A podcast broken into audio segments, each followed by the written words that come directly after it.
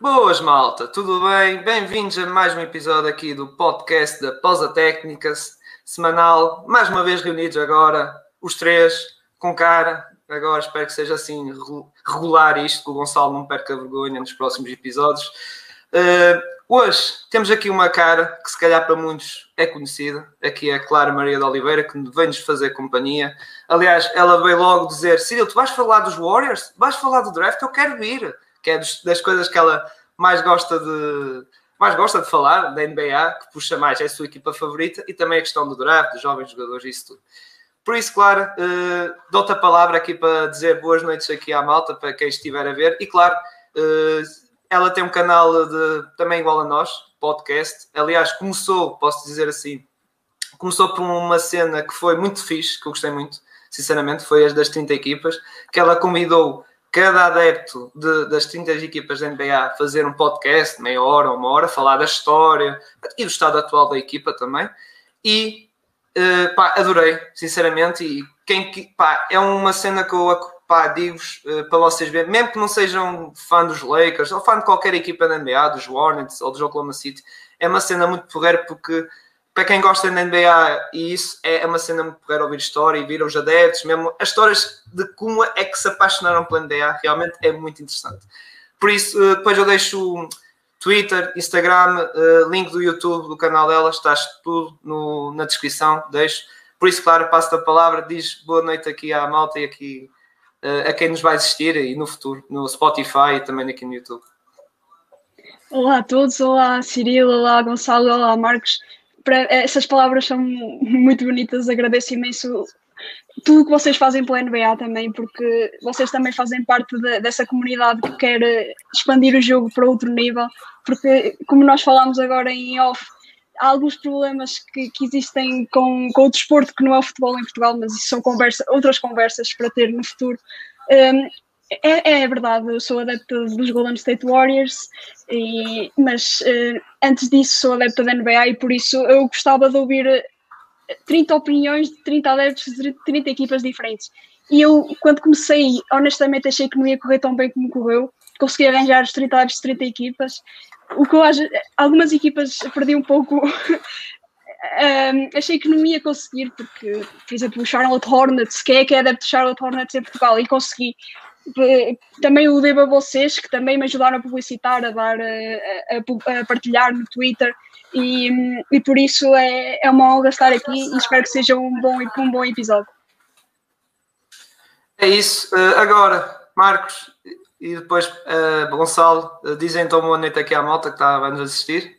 Dar as boas noites e agradecer à Clara por estar aqui connosco hoje.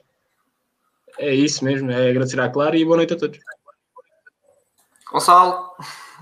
É, é isso, é isso que, que, o Marcos disse. Pronto, boa noite a todos também que estão, estão a ouvir aí no YouTube e Spotify e coisas do género. E pronto, obrigado também à Clara por ter aceito o, o convite.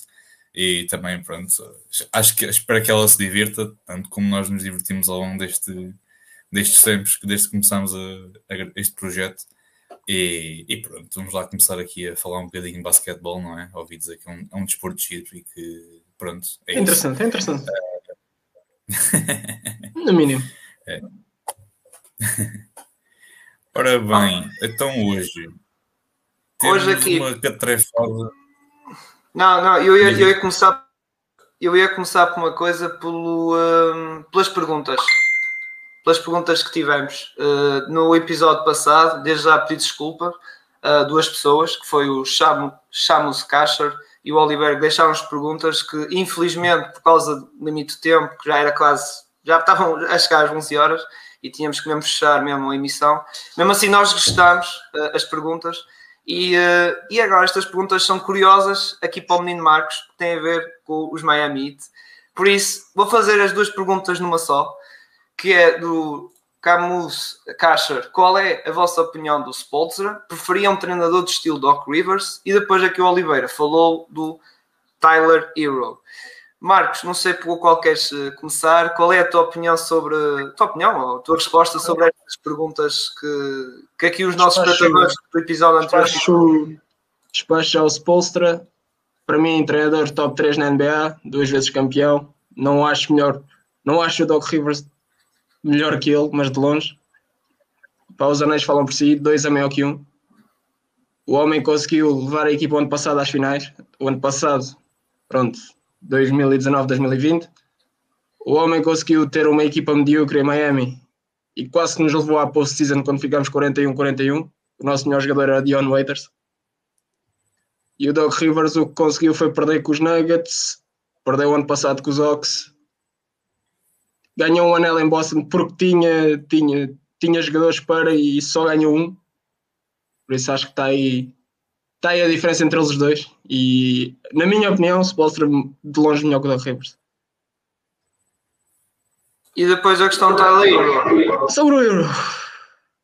Epá, posso dizer tanta coisa sobre o rapaz. Não, mas o. É um miúdo com qualidade. Este ano não foi, não foi o melhor ano dele. Claro que vem com uma expectativa enorme, especialmente depois da primeira época que ele faz. Uma época brilhante para um, para um rookie, 14 pico, ninguém esperava aquilo tudo. Nem, eu não esperava nem metade do que ele fez o, o ano passado. Um, jogo brilhante. O uh, que é que eu posso dizer mais sobre a primeira época do Euro? Sim, foi, foi uma época do nível enorme. Algumas lesões pelo meio, mas a primeira época excelente, a segunda época já não foi tão boa. Também porque ele começa, começa a época a point guard, a comandar a ofensiva do Zit. Não gostei, eles também não gostaram, me daram logo. O Euro voltou a vir do banco. Notou-se faltas de concentração também no jogo dele, mas faz parte, existe aquela, aquela, aquela coisa, aquela sophomore slump, que é o segundo ano de um jogador. Cai sempre um bocado de, do primeiro, o primeiro ano eles estão nas nuvens, ao primeiro ano da NBA vão-se mostrar e o segundo ano há sempre, há sempre uma caída de, de rendimento, mas é assim, ele é novo, 19, 20, 21 no máximo, não tenho bem a certeza, mas daqui para a frente é só progressão, por isso não tenho nada a apontar sobre nada de mal a apontar sobre o Tyler e, e depois tem a questão de, dos adversários conhecerem. Também. Também. Uh, Clara, o que é que tens a dizer sobre estas questões uh, que, que, sobre o JIT? O que é que tu achas? O treinador também não se mudava, como, o, como o Marcos disse, e também a tua opinião, já agora Tyler Hero, que também tem a ver com, a, com os teus gostos de jogadores jovens da NBA, isso, qual é a tua opinião sobre, sobre estas duas questões que nos colocaram? sobre o Spolstra, concordo plenamente com o Marcos. Eu gosto muito do, da forma como ele treina. É, tem um método de treino completamente diferente do, da maior parte dos jogadores, dos treinadores da NBA, neste caso. E eu acho que é um, um treinador que, que pode ficar muito tempo no, nos Miami Heat e, e, os, e os jogadores sinto que, que gostam dele e que, e que se sentem melhor do que trocar, por, por exemplo, por um Doc Rivers, que também é conhecido por ser um treinador com métodos que, que juntam a. não sei se vocês já viram o, o documentário dele de treinador. Ele, naquela época em que foi, eh, que foi campeão pelos Celtics, tinha aquela. tinha, aquele, tinha uma palavra que, que era família, de, de união, e também foi um pouco o que levou a equipa dos Celtics ao título com tantos egos, mas na minha opinião eu, eu não trocaria o Spolstra por nada neste momento. Por que trocar? Acho que é mesmo essa a questão neste momento. Sobre Tyler Hero, vocês, eu acho que já várias vezes referi que é um jogador que eu adoro.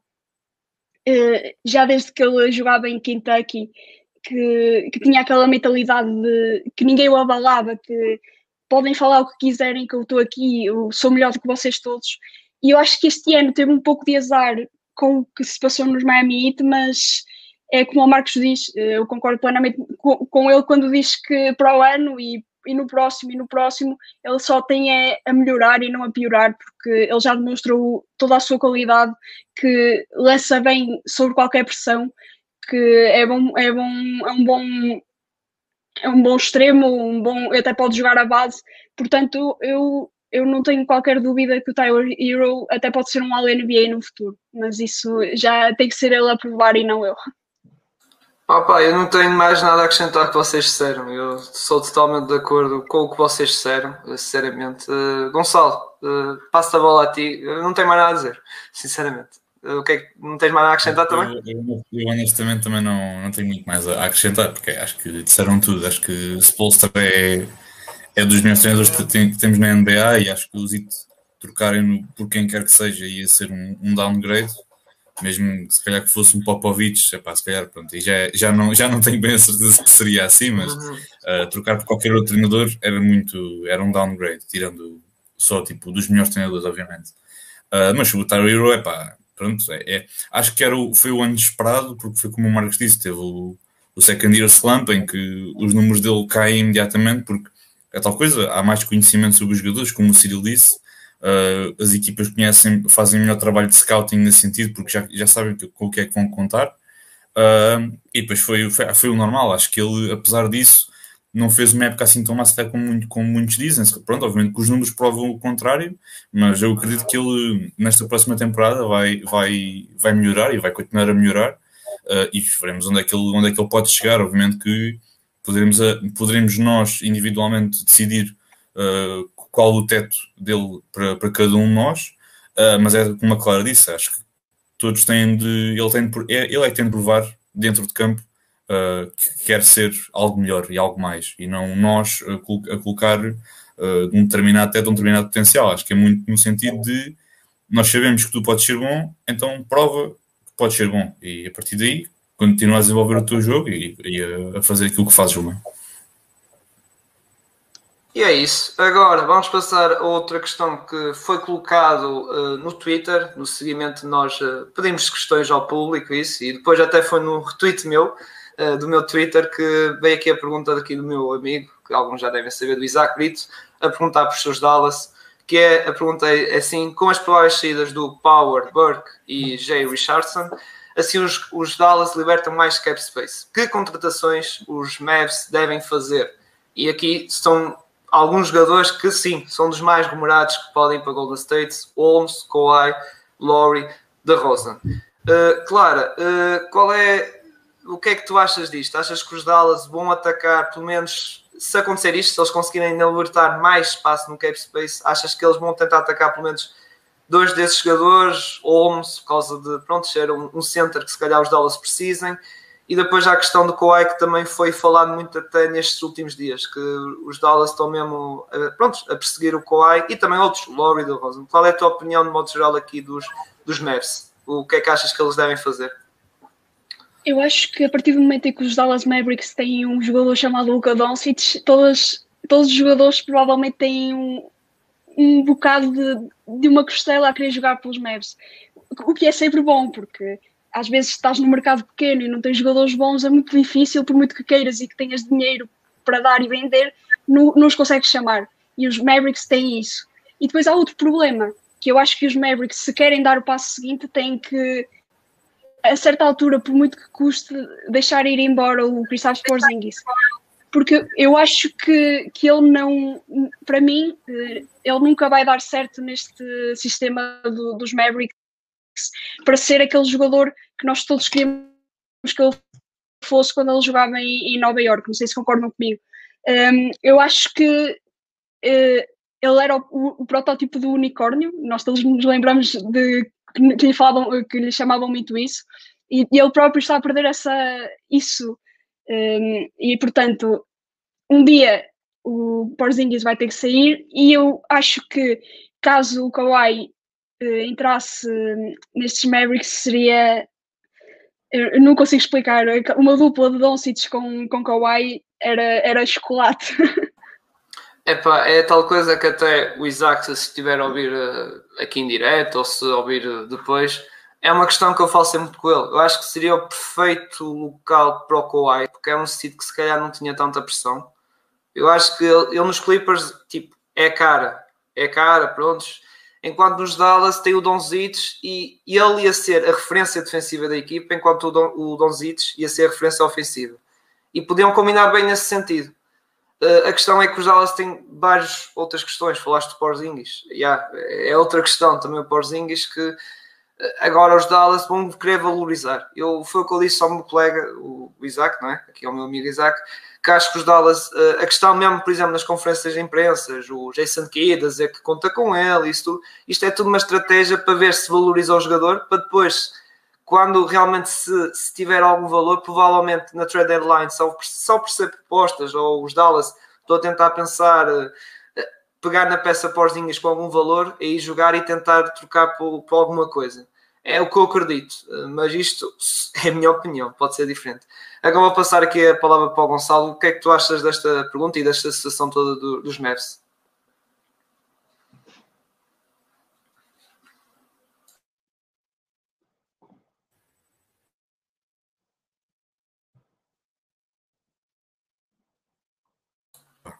Espera aí. Ah, já está, já está, já está, já está. Já, já está, agora já está. Peço desculpa, peço desculpa. Não, acho que sobre, sobre o Kawhi, acho que é muito uma situação, acho que não acho que ia combinar, honestamente. Uh, porque o Luca é a primeira opção, já é assim desde que ele chegou aos Mavericks, e o Kawhi, tirando os primeiros anos em, em, com os Spurs, desde aí tem sido sempre a primeira opção. Uh, porque, pronto, nos primeiros anos dos, dos Spurs era era Tim Duncan, Tony Parker, Ginobili e depois aparecia Kawhi. Uh, depois ao longo dos anos, obviamente, com esses, com esses a retirarem-se do, retirarem do jogo, começaste a ter o Kawhi a afirmar-se cada vez mais como número um, e depois, obviamente, pronto, nas 15 equipas por onde ele passou, Raptors e depois agora mais, mais recentemente os Clippers, é ele a primeira opção. Portanto, não sei até que ponto é que uh, o Kawhi e o Luka poderiam combinar nesse sentido. Consigo compreender a questão da, da eficácia do duplo, porque um defende muito bem e o outro ataca muito bem, acho que nesse sentido combinavam muito bem. Agora, na questão de personalidades e de, luta de egos, não sei até que ponto é que aquilo poderia uh, ter sucesso. Uh, acho que poderia ter sucesso, maior, mais sucesso, obviamente, do que Luca e, e Porzingis, mas em termos de, de egos, como eu disse, acho que isso é muito complicado. Uh, eu acho que, honestamente, da primeira opção dos, uh, dos Mavericks neste momento poderá ser também a questão de Kawais e daqueles todos aqueles jogadores que nós conhecemos que estão disponíveis no mercado. Uh, mas também, se calhar, acho que a primeira prioridade devia ser também renovar com o Tim Hardaway Jr., uh, porque fez um, uma excelente época, deu um, um, salto de qualidade muito bom, muito grande na, numa época para a outra, especialmente na temporada regular e também um bocado nos playoffs, uh, onde fazia jogos muito, muito, muito bons, apesar dos números não, de certo modo, por vezes não transparecerem, mas acho que ele acabava por sempre por ter boas exibições. Depois, por exemplo, a questão de, como a Clara disse, a questão do Porzingis, acho que é, é muito isso. Uh, aquilo não combina, Uh, acho que demorou, de certo modo, um bocadinho, porque ainda estavam já numa fase experimental para ver se aquela dupla conseguia funcionar. Uh, e acho que o Porzingis neste momento não, não tem espaço ali naquele, naquele estilo de jogo uh, dos Mavericks, não, não encaixa. Uh, poderia haver, por exemplo, mas acho que isso também, acho que os Mavericks também teriam de abdicar de um bocado de algumas peças ou de, algumas, de alguns picos do draft para ir buscar um jogador como um Cal Lowry ou um Damar DeRozan, acho que, certo, acho que encaixava bem, um Cal Lowry porque é, é, tirava um bocado da bola uh, das mãos do Luca, também pode jogar bem a shooting guard, portanto nesse sentido acho que era um jogador que ia complementar muito bem com, com o Luca e também parece não, mas é um jogador que defende bem. Não, não é muito alto, não é muito forte, mas é, pronto, é sempre muito ágil e consegue tirar ali melhor partido das situações uh, quando está ali a defender o, o, fast break ou seja o que for, ele nesse sentido é, é bom nesse sentido. Uh, e depois também da Mar Rosen, porque acho que, epá, apesar do, do Mar Rosen não ser um excelente, um, um excelente, um exímio lançador de 3 pontos, mas o mid-range dele é, é dos melhores na, na liga. Uh, e acho que se os Mavericks queriam apostar todas as fichas em ganhar agora, acho que poderia ser essa a uh, primeira prioridade uh, ir, ficar outra vez com o Tim Hardaway Jr., depois de tentar ali fazer um, um sign and trade com o Cal Lowry ou com o DeMar DeRozan uh, e depois libertar dali o Porzingis. E depois, por exemplo, como o Isaac te falou aqui, e buscar um Richon Holmes, porque acho que fez, é dos bons postos da nossa liga, é um jogador muito underrated, acho que pá, a malta não tem noção, mas acho que ele é, é dos bons postos que temos no nosso, nosso campeonato. Não está ao nível pronto, dos melhores, obviamente, mas faz o seu trabalho, faz o seu trabalho bem, está lá sempre debaixo do cesto, à espera do, do ressalto uh, faz o trabalho sujo, acho que nesse sentido seria dois tipos de jogador, uh, três, três tipos neste caso, de jogador que acho que ia complementar muito bem com o Luca e depois também, se calhar, pós delas poderem aspirar a, outras, a outros voos, como é óbvio. Ok, Marcos, uh, uh, esta tua vez agora. Sim. Sobre os Mavs, assim, destes quatro alvos em específico que estão aqui, eu, a minha opinião é que o Kawhi não sai da lei não sei, existem os rumores do Dallas em cima do, do Kawhi, Miami em cima do Kawhi, já ouvi Golden State, a equipa da Clara, também em cima do Kawhi, que é incompatível cap space. Mas pronto, são rumores, vale o que vale, mas assim, o Kawhi já está numa idade 30 e poucos, está em casa, o homem é da lei.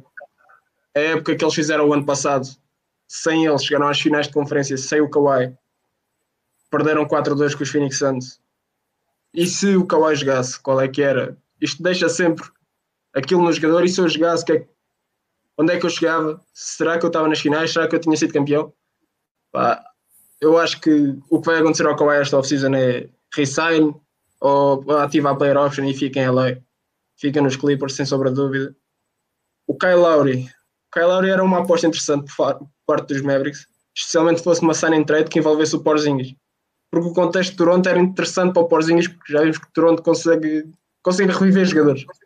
O Lowry é, é um exemplo, que ele jogou em Memphis e jogou em Houston e andava ali. Dava ali um pouco à deriva, jogava, mas não era, não era All-Star, não era, não era o Lowry que conhecemos hoje. Poderia ser, poderia ser interessante para, para o Porzingis reviver a sua carreira fora dos Estados Unidos mas na liga, ou seja, no Canadá em Toronto. DeRozan era interessante também, como o Gonçalo disse, mid-range dele incrível. O three-pointer dele não, não é tão bom, mas o mid-range dele era incrível, podia partilhar bem a bola com, com o Luca. Mas acho que a aposta mais certa destes quatro, Richard Holmes, com, com o Luca poderia dar maravilhas, visto que os postos têm sido o Maxi Kleber e o, o, o Boyan e o Power. O Paulo. E o Paulo. Mas pronto, lá está. Se o Paulo sair, ficam só com o Maxi Kleber e com o, o Boyan. Por isso, Richard Holmes seria a aposta. Uma, uma excelente aposta por parte de, desta equipa dos Mavericks. Especialmente para, o, para o pick and roll com, com o Luca, libertar, criar espaço para o Luca. Acho que seria, seria uma, uma aposta muito boa por parte dos Mavericks. Epá, eu não tenho assim uh, mais nada a acrescentar ao que vocês disseram. Uh, questão do. Uh, prontos, o Laurie fazia sentido, o DeRozan, mesmo que não seja um long shot, ou seja, fazer triplos isso, é bom atacar o sexto. Eu acho daqui, acho que o primeiro alvo que eles vão tentar fazer é o Holmes, porque é a principal necessidade que eles têm. O Kawhi tem a questão física, depois tem a, pronto, depende, já sabemos como é que é o Kawhi, não é? É um robô. uh, depois aí é que se calhar aí vão ver o Laurie, o DeRozan, pronto, esses outros jogadores. Mas acho que a principal prioridade vai ser o Holmes e também a questão destes jogadores que ele falou, o Power, o Burke, o Jerry Charleston, se ele quer ficar mais um ano com a player option ou não.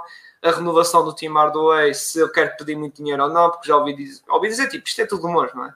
que se o Tim Hardaway perder para aí 20 e tal milhões, os Dallas dizem não, não queremos, não queremos dar desse valor. Vai depender muito, depende muito dessa, desta ginástica, pronto, desta, destas negociações todas. Por isso, é, é, sem dúvida, vai ser uma novela muito grande em Dallas. Aliás, até o próprio Isaac, quando estamos em conversas uh, entre os dois, ele próprio diz que não sabe o que é que a equipa vai fazer, não sabe. Ou seja, é quase nem a questão por Zing já não sabe. É, tudo pode acontecer nos Dallas, realmente tudo pode acontecer. Mas pronto, agora, Gonçalo, passa então agora oficialmente para ti para falar dos temas de hoje, então. Temos para hoje. Sim, eh, só antes de passarmos para os temas de hoje, também só de, de mencionar uma coisa importante, é que se os Mavericks forem buscar o Kawhi, obviamente que eu não acredito, porque ele vai ficar em LA, os Dallas Mavericks iam basicamente ficar um ano sem fazer nada.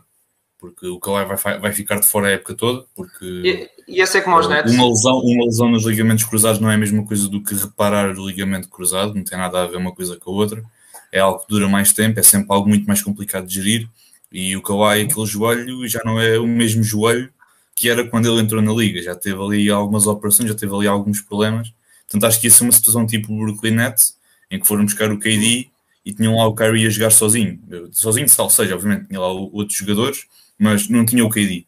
Portanto, acho que nesse sentido eles teriam de abdicar de um ano e eu não sei até que ponto é que eles não é que eles querem abdicar de um ano com o Luca e com o Kawhi. Acho que nesse sentido também seria um bocado complicado nesse sentido. Era só o que eu tinha a acrescentar.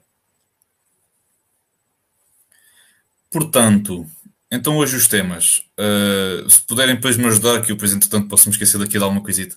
Uh, obviamente que pronto, o tema de, de hoje, o principal, não era obviamente estamos a fazer este episódio, mas achámos que primeiro por termos cá a Clara e também para falar aqui, ela também para falar aqui um bocadinho dos show, dos seus Warriors, também temos obviamente de falar uh, sobre o draft e toda aquela confusão que poderá ser a nível de quem é que vai escolher o primeiro jogador e depois o segundo e o terceiro, porque estou já aqui um bocado da minha opinião, acho que a ordem que está neste momento do draft das equipas, que, da ordem das equipas, não vai ser a mesma na, na, própria noite do draft, portanto acho que vai haver ali muita mudança, muita dança de cadeiras.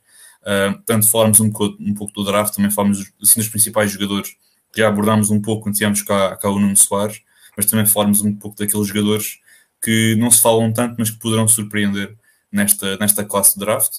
Uh, falar também, obviamente, da questão do Golden State Warriors, como é óbvio, também temos cá, cá uma grande adepta uh, no nosso, nosso painel, a fã número um dos Warriors cá, cá em Portugal. Uh, também falar aqui um bocadinho de, uma possível, de um possível regresso de uma dinastia uh, de Golden State uh, nos próximos anos na, NBA, nunca sabe, poderá, poderá acontecer. e depois também falarmos aqui um bocadinho da, daquilo que foi os Jogos Olímpicos e a primeira jornada, mais com destaque para, o, para a grande exibição do Luca e também para a derrota do, dos Estados Unidos contra, frente à França. e depois também responder aqui uma, uma questão que nos foi colocada no nosso Instagram, também só aqui fazer um pequeno plug para o nosso Insta. Nós todos os dias, assim, dois dias antes de, de lançarmos um episódio, dizemos quando é que vamos estar. Uh, colocamos sempre nas nossas histórias do Instagram um post, uma caixa para vocês poderem deixar as vossas perguntas sobre tudo o que vocês bem entenderem da NBA, porque é para isso que nós cá estamos, estamos aqui para falar da NBA. Não há aqui restrição nenhuma de ter, só podem perguntar sobre A, B e C. É, têm carta livre para perguntarem o que vocês bem quiserem. Uh, e é um bocado isso, pronto, já vamos começar assim pelo draft, se calhar, não sei o que é que, queria, se tem assim, alguma coisa que gostasse de falar primeiro. Queria só interromper, epá, acabei de receber aqui uma notificação do Woj, uma troca, e meio do direto. Uh, os Grizzlies mandaram o Valenciunas, a pick número 17 deste draft é a pick número 51 para os Pelicans, pelo Steven Adams, Eric Bledsoe, pick número 10 deste ano, uh, e, a, e a 40, sim, e uma, e uma First Rounder 2022 dos Lakers. Acabou de acontecer, recebi agora a notificação. Olha, olha, ainda bem que eu não fiz o episódio dos Pelicans. Yes! Era isso que eu estava a pensar também. Recebi agora do, do Wash. Gonçalo, eu disse que o episódio dos Pelicans tinha que ser para o último. Nós temos uma rúbrica, para quem não sabe, não é? Tá, pode ver aqui primeira vez. Nós estamos este mês a fazer, um, cada dia, estamos a falar das 30 equipas da NBA a dar as suas previsões da off-season e, eh, por sorte, os Pelicans ficaram para o último porque estava com medo que isto acontecesse. que Adams, Bradsoe, provavelmente Lonzo Ball ia-se falar que podia sair, outro Jorge Hart, pá, tudo menos Zion Ingram pudesse sair e pronto, ok, pá, obrigado Pelicans, pá, obrigado, fizeste-me um favor com esta troca, assim ajudaste-me, pá, a fazer o último episódio que vai sair no dia 30 e já posso dizer que vai haver uns episódios extras, dia 31 e dia 1, só que depois eh, aí uh, nós iremos uh, falar melhor nas redes sociais e explicar melhor. De resto, obrigado Marcos. Está aqui o nosso odds, aqui o nosso odds Tuga, aqui, o Marcos, a falar desta troca. Uh, pá, é interessante, yeah. depois vou ter que ver melhor isso, porque depois falaste de piques e não sei o quê, depois eu tenho que ver melhor isso. Mas uh, já, já, já, já agora, uh, ficaste surpreendido? Quer dizer, ficaste surpreendido? Não, os Pelicans já se sabia que sim, ia acontecer não, isto. Sim, sim, ia acontecer, mas não estava não estava à espera que fosse já hoje. Estás a perceber a meio, a meio de nós estarmos aqui, uhum. pá, assim do nada, mas pronto, isto acontece a qualquer momento. E eu me admiro ter sido. Os, eu vou dizer, agora falando da minha opinião, admiro ser o Valanciunas, dos Memphis. Acho que o Valanciunas Pá, não sei, mas pronto. Qual é a, a, vossa react, first react aqui em direto, Clara? Com esta troca assim do nada. Eu já estava à espera que os Pelicans começassem um, um rebuild. Um, não é bem um rebuild, mas é, é mudar a casa, acho que mudar a, mudar a, exato, é mesmo mudar a casa completa. E eu, eu gosto, gostava muito do Valanciunas em Memphis, eh, principalmente no final da temporada passada. Eu acho que ele fez exibições a grande nível e os, os meus Warriors que o digam, que ele eh, parece que, que mudou o chip quando estava a jogar contra os Warriors e é um, é um, é um jogador que, que eu gostava de ter na minha equipa, honestamente. É, é sempre quando não é aquele jogador que é constante, mas quando eu acho que, que está. Um, quando, quando ele é chamado, eu, eu gosto de o ver jogar. Um, e, e, então, quando engata os triplos, é, é muito complicado de, de, o parar. Eu não estava muito à espera de ver o Steven Adams em Memphis. É assim, ainda estou a tentar perceber como é que vai, como é que vai encaixar no sistema. O Eric Bledsoe, eu acho que faz todo sentido, na minha opinião. Embora é, é pick 10, que agora estive a ver, lá 10, está, é é pick mesmo. 10, é Pick pick 10. 10. A pick por 10 isso. Pelicans vai para os Memphis.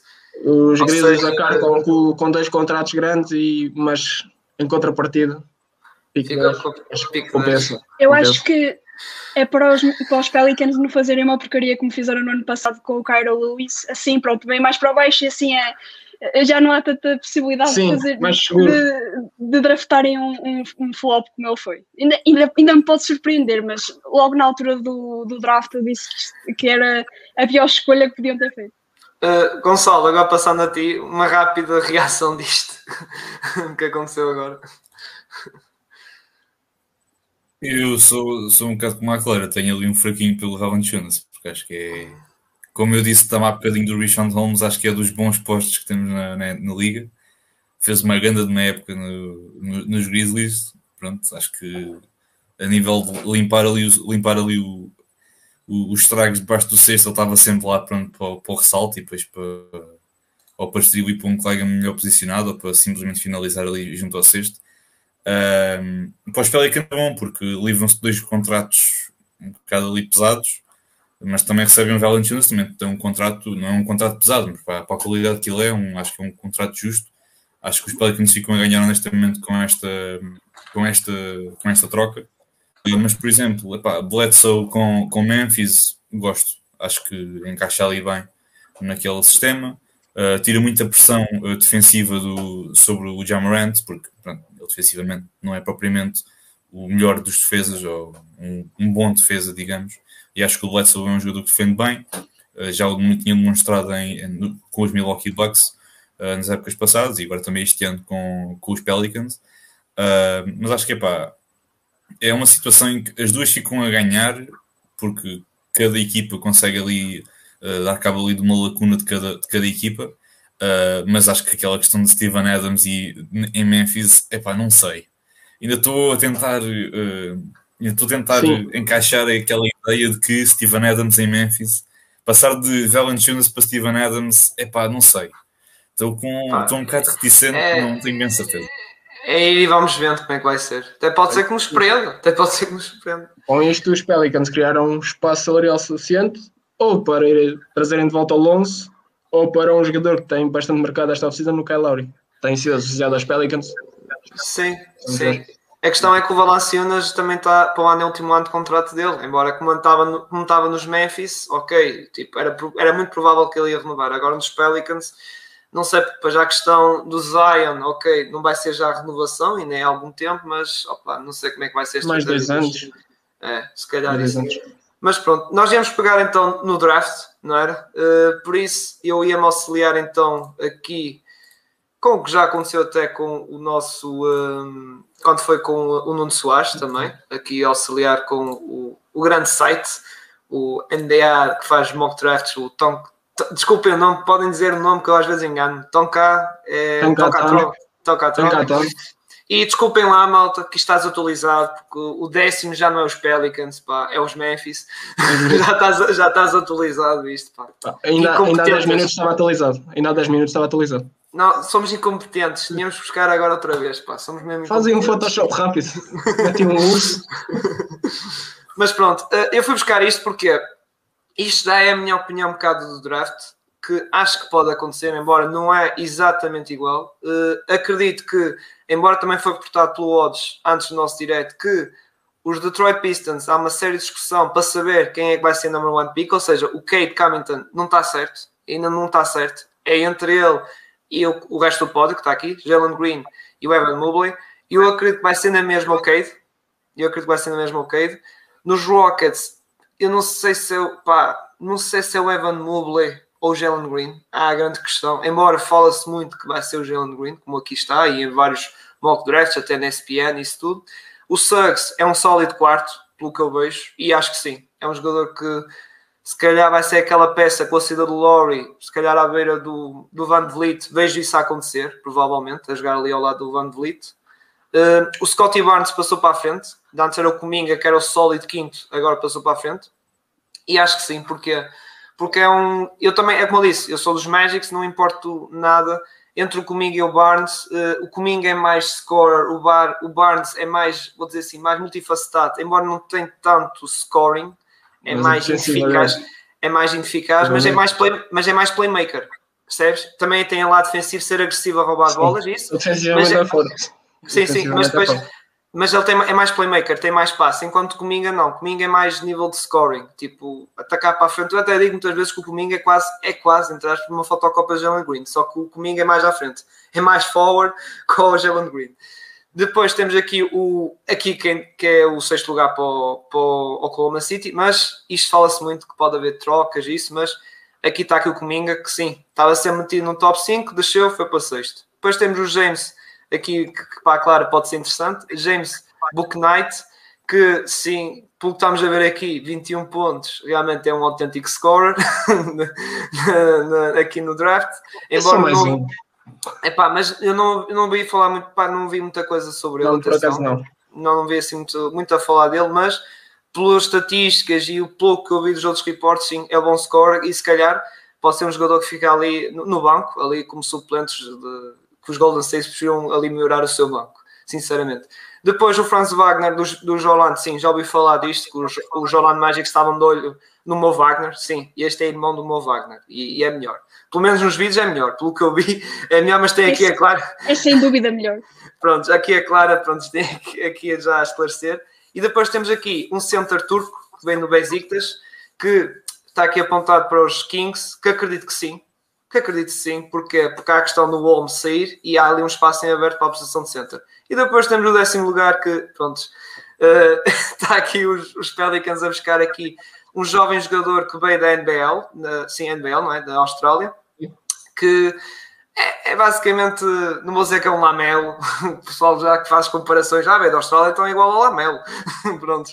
Mas é um, é um point guard assim grande e pelo pouco que eu vi, sim, é bom playmaker e vamos ver o que é que vai ser. Pá, tem a cena de ser, pronto, um bocado como o lamelo, ou seja, enfrentar pessoal já grande, mais maduro e isso, em vez de de estarem na, na, na, na Marshmans a, a jogar com jovens miúdos, ao menos têm a cena de experiência de jogar com jogadores veteranos, 30 anos isso, e, e pronto, mais robustos, mais fortes nesse sentido, poderá ter isso como vantagem, essa experiência profissional.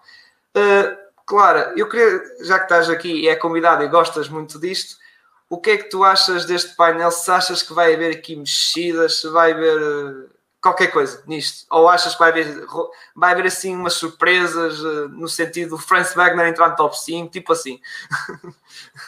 Isso, isso só mesmo se eu tivesse uma bola de cristal e conseguisse aqui já, já ser o voz eh, e, e, e dizer antes de toda a gente como é que vai ser, mas eu acho que o que está aí, muita coisa vai mudar, principalmente essa questão do Cominga e do Scotty Barnes vai depender muito do, do que Orlando quer. Eu gosto muito do Scotty Barnes. Se, se caísse no colo dos Warriors, eu adorava, não vou mentir. Por isso, já sabem que se, se cair na vossa equipa, eu gostava de ter tido nos meus Warriors. Também gosto muito de Jalen Suggs, é o meu jogador favorito nesta classe. Eu já escrevi sobre ele, já fiz um report sobre ele. Adoro completamente a maneira como ele joga. Um, uh, já, sou, já sabemos que ele é clutch, já sabemos que ele lança muito bem, defende bem. Tem algumas. Tem uns pozinhos para melhorar, claro, ele ainda é muito novo, mas eu acho que em Toronto tem, tem o espaço suficiente para crescer e é, dos, é sem dúvida o jogador que, que, que eu quero mais ver na NBA a, a seguir ao Nemias, claro, uh, desta classe. Uh, como tu estavas a falar, por exemplo, o Franz Wagner, para mim, é muito melhor do que o irmão, mas assim é que nem se compara. Um, e também são muito diferentes a jogar. Eu acho que o Franz, Wagner tem mais, tem mais pés, tem mais uh, magia na, nas mãos do que, que, às vezes o irmão é assim um bocado a bola para a frente. Não tem, sinto que não tem assim aquela. Não, ainda não está no ponto repousado, como se costuma dizer. E eu acho que o irmão é mais novo e, e já, e já está. Eu acho que está mais, muito mais preparado para jogar na NBA. E eu, eu acho que o irmão também não teve muita sorte onde caiu primeiro, nos Lakers. Acho que precisava de uma equipa que tivesse mais. Um, tivesse mais confiança nele. Não, não sei se concordam comigo, mas tipo, é, é, a minha. Tipo um OKC, uma equipa assim, ou Orlando Magic, uma equipa sem grande os Lakers- expectativa para evoluir. Uma Na equipa altura- assim para evoluir. Na altura que ele vai é quando o LeBron assina. se não me engano, não é? Exato. E, e muda completamente o, o, paradigma dos Lakers. Ele sofreu um pouco com isso. Uh, na pique dos Warriors, uh, eu acho que o James Booknight está tá a subir muito, porque ele, quando eu comecei a ver os mock drafts, ele estava no fim da primeira ronda e de repente está na lottery e pode ir para o top 10. Eu honestamente não é o tipo de jogador que eu mais gosto. Eu gostava de ter, por exemplo, o Franz Wagner acho que o escolhia primeiro do que, do que, por exemplo, o Book Knight, apesar de ser um grande scorer, mas também estava numa, numa divisão onde não tem tanta, tanta concorrência, porque onde joga o Con é, é, num, sinto que não, não é um, uma boa montra para percebermos para, destes números. Um, além disso, no top 3, que é o que, que as pessoas mais querem saber, se, se me dissessem fica assim Detroit, Rockets e Cleveland, eu acho que esses três é, é, estão perfeitamente já estão entrosados na equipa, principalmente o Evan Mobley com Cleveland. Acho que é o melhor fit deste top 10, porque eu gostava muito de o jogar uh, de, uh, com. Tirando, sabendo que o Colin Sexton ia sair com o Darius Garland, acho que ia ser uma boa dupla muito melhor do que os dois juntos, porque às, às vezes o, o, Garland e o, e o Sexton às vezes parecia que não se entendiam muito bem, por isso é que talvez os queiram trocar. De resto, fora do top 10, que eu estou aqui a ver agora, da classe internacional, gosto muito do Usman Garuba e, e, e também, indo à NCAA outra vez, o meu, jogador, o meu jogador favorito fora dos tops, que muito pouco se fala, falou-se muito no início, mas uh, em Stanford caiu um pouco do stock foi o Zaire Williams. Eu, se tivesse que dizer um estilo, vai ser o Zaire Williams. Espero que estejam atentos ao, ao talento dele. Além de, de, jogar muito bem, que é, tem um, é fininho, ainda tem muito que, que, que encher no, no, no, ginásio, na minha opinião. Mas caso, com, com experiência na NBA, acho que vai ser um, um dos bons jogadores desta classe. É, e depois já há uma coisa que é, por exemplo, falaste de jogadores, de subidas de jogadores, como o, como o, que está aqui do pós-Golden State.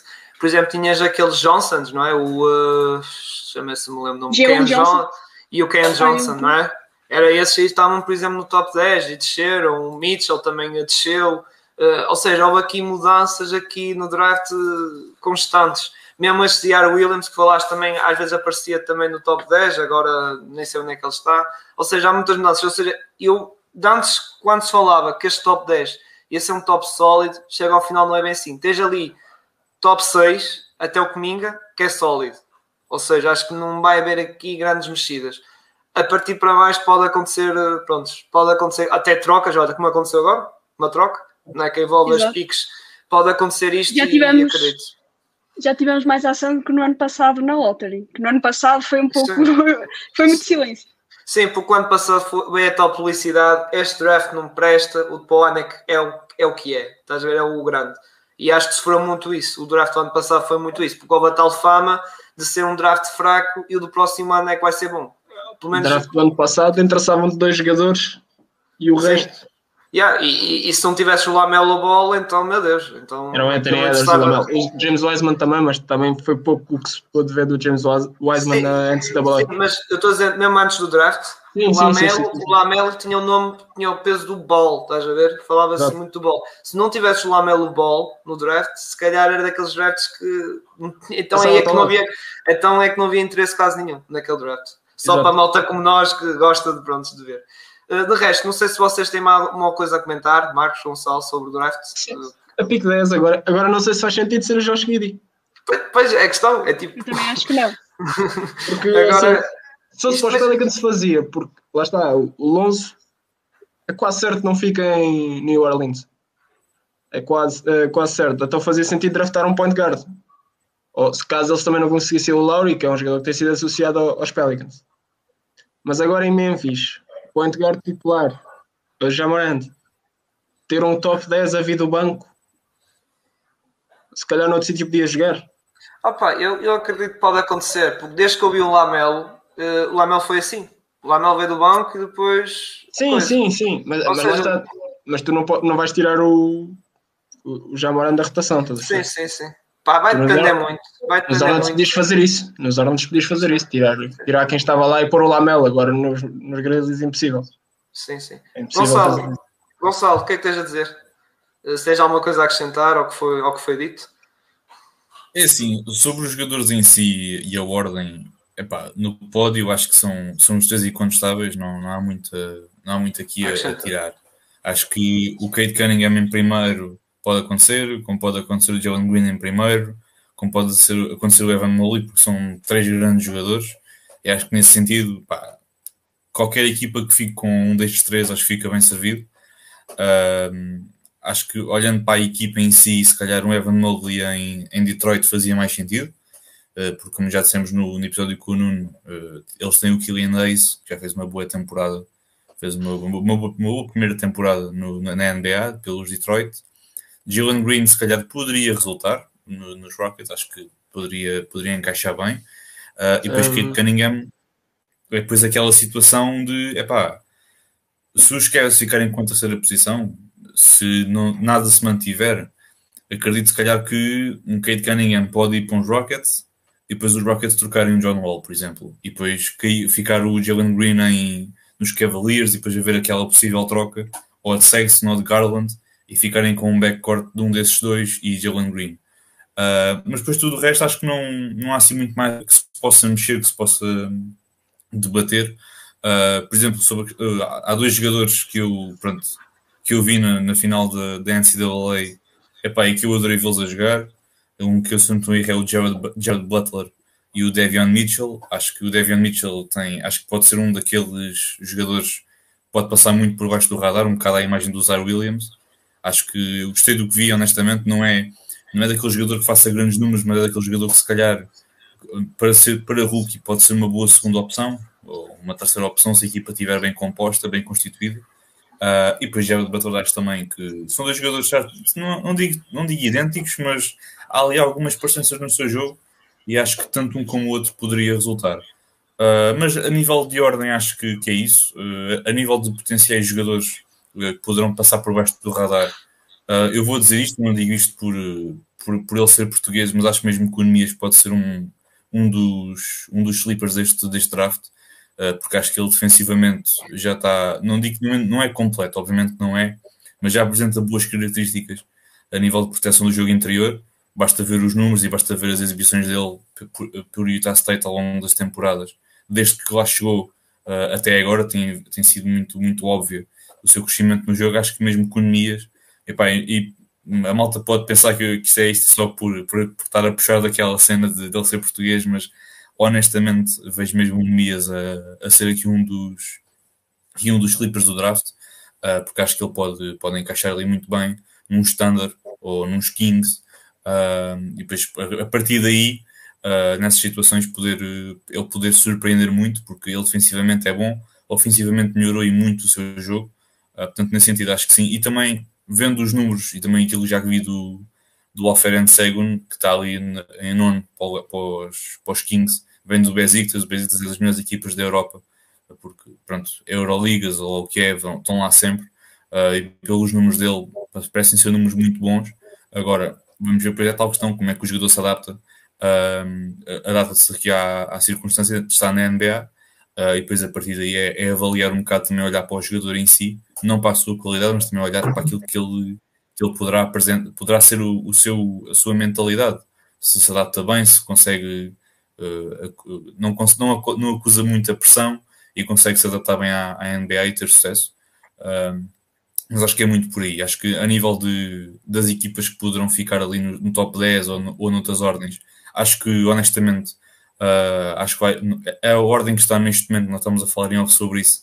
A ordem que está neste momento acho que não, não vai ser esta a ordem no, no noite do draft, porque acho que vai haver muitas trocas pelo, pelo meio. pronto, viu-se agora esta última, portanto acho que ainda vai correr muita tinta, ainda vai muita coisa acontecer até uh, à, à, noite propriamente dita do, do draft. E, e, trocas, lá está, como esta aqui, que não tem nada a ver com o draft, não foram trocas tipo de piques, as piques do Jolano para ir para o terceiro lugar. É isso. Claro, tem aqui uma questão que se calhar é mais apropriada para ti, aqui do Rochinol, que dizem que quando analisem um prospect do draft, quando, quando olhem para o jogador, pelas características que tem, como podem ser desenvolvidas ou pelo rendimento que já apresenta, pronto, como no college. o que é que, qual é a resposta que, que podes dar aqui, aqui ao nosso, ao nosso Rochinol? Eu acho que a resposta mais uh, simples é um pouco dos dois, porque Sim. eu acho que tu tens que olhar para o que ele já fez e também para o que ele pode fazer, porque também estás a pensar no futuro, não estás a pensar só no uhum. presente a partir do momento em que tráficas um jogador. Mas também, por exemplo, tens, tens vários casos de, e depende muito da equipa. Por exemplo, no draft passado, sim, acho que o melhor, sim, caso, sim. o melhor caso disso foi o Chicago Bulls terem draftado o Patrick Williams quando ninguém esperava porque no, ele nem, nem titular era no college e de repente foi a foi quarta escolha no draft. Portanto, depois depende muito de cada uma das equipas. Um, eu acho que, que por exemplo, um, num jogador que vem da, da Europa, nós olhamos mais para o que ele já fez e nos dá necessidade da lei, para o que podem fazer, porque um, os adversários são tão diferentes, hum, eu acho que é, é muito complicado tu, tu tentares uh, antever o que vai acontecer. É, isto é mesmo um jogo de, de probabilidades, é tentares acertar. Sim, sim. É, e depende, é como tu dizes, eu acho que depende muito principalmente na equipa e o que a equipa faz com ele. Uh, é um bocado isso, é um bocado nesse, nesse sentido. Agora, o que é que eu ia passar? Ia passar, Gonçalo, ia passar à pergunta já, do, daqui do que fizeram no Instagram, aqui do Rustan Tkachuk, que perguntou se Nemias Keter for draftado, o interesse pelo basquete em Portugal vai crescer muito. Opa, eu, eu não queria fazer rantes aqui, não queria, uh, sobre isto, sobre, sobre o desporto de, sobre o desporto em, em Portugal. Eu não queria falar muito disso, sinceramente. Por isso, resposta assim rápida e eficaz, e se calhar muitos vão perceber o que eu vou dizer. Interesse do basquete vai crescer um bocadinho, sim, mas vai ser tipo temporário só se o Nemias for tipo um time Dunker. Tipo carreira. Mesmo carreira. Time em carreira. Se não, meus amigos, eh, se ele for, se ele, ainda por cima lá está a questão, se ele for para uma equipa tipo os Lakers ou isso, ele pode, vou dizer assim, ser quase um Bruno Fernando, entre aspas, um Taco Fall ou isso, então esqueçam. Eh, vamos voltar ao mesmo, ao mesmo coisa que estamos hoje. Se ele tiver numa equipa que joga mais ou menos, ok, podemos ter ali umas colunas ali no Record, no Sport TV falar mais um bocadinho, isso, mas opa, para crescer muito, como, como aqui o, o nosso seguidor escreveu, tinha que ser uma carreira a Team Dunker assim, tipo, extremo. Mas uh, passo para o Marcos uh, esta, esta questão. O que é que tu achas? Assim não, também, resposta rápida. Concordo contigo. Eh, se ele for draftado, claramente que, que vai, vai haver um pouco, um pouco mais de interesse pelo basquete em Portugal, especialmente o basquete lá fora, NBA neste caso. Mas vai depender esse interesse vai depender do que, do que for a carreira dele. Se ele tiver uma carreira, como tu dizes, estilo Tim Duncan, claramente que vai tudo, vai haver muito mais interesse sobre a NBA. Agora, se ele passar under the radar, tiver ali G-League, NBA, vai passar, vai ter interesse, mas não vai, não vai ser aquele, aquele buzz enorme. Uhum. Gonçalo, Uh, eu acho que vai crescer, mas também acho que é preciso haver condições para que ele continue, para que cresça. Uh, vou dar um pequeno exemplo, dois pequenos exemplos. Uh, o primeiro, um bocado numa modalidade à parte, mas acho que de certo modo consegue-se aqui encaixar naquilo que quero dizer. há uns anos, pelo menos que eu saiba, tinhas o handball, mas o handball, por exemplo, feminino, era algo que se calhar não se via tanto.